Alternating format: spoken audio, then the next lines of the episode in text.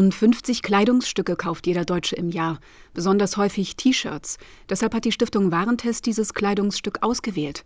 Es gibt aber noch einen anderen Grund, erklärt Testredakteurin Claudia Till. Zum anderen eignen sich T-Shirts ganz gut für die Ökobilanz, weil man nicht noch, ja, weil es ein ziemlich einfaches Kleidungsstück ist, was zum Beispiel nicht noch irgendwie Knöpfe und Reißverschlüsse und anderes hat, sondern das besteht ja oft aus einem Material. In der Regel ist es Baumwolle. Die Stiftung Warentest hat sich den ganzen Lebensweg eines T-Shirts angesehen, von der Baumwollplantage über die Weiterverarbeitung, den Transport und das Waschen bis hin zur Entsorgung. Wann immer die Umwelt dadurch negativ beeinflusst wird, gab es Schadenspunkte. Mit Abstand die meisten bekam die Herstellung. 90 Prozent der Punkte fielen hier an. Die Hälfte davon geht auf das Konto des Baumwollanbaus.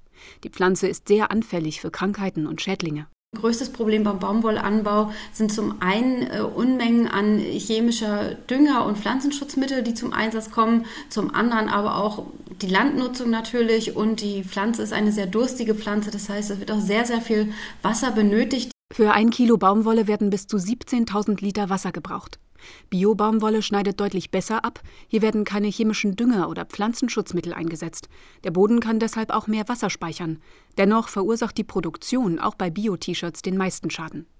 Der Transport spielt hingegen keine so große Rolle, erläutert Claudia Till. Die Lkw fahren zwischen ähm, Indien und Bangladesch, das Containerschiff nach Deutschland und in Deutschland dann auch wieder die Fahrten zu, zu Kunden und am Ende zur Müllentsorgung. Die sind alle mit drin, machen aber weniger als ein Prozent der ganzen Schadenspunkte des T-Shirts aus. Ist es erst einmal beim Kunden, wird das T-Shirt mehrfach gewaschen und getrocknet.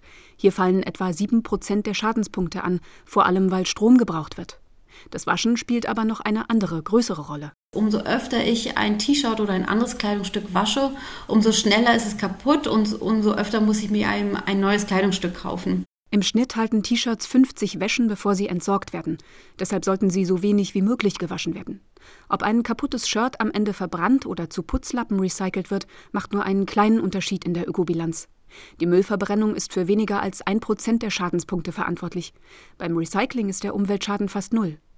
Claudia Tills Fazit: Weil die Herstellung von T-Shirts der Umwelt so sehr schadet, ist es am wichtigsten, so wenig wie möglich T-Shirts zu kaufen und sie so lange wie möglich anzuziehen.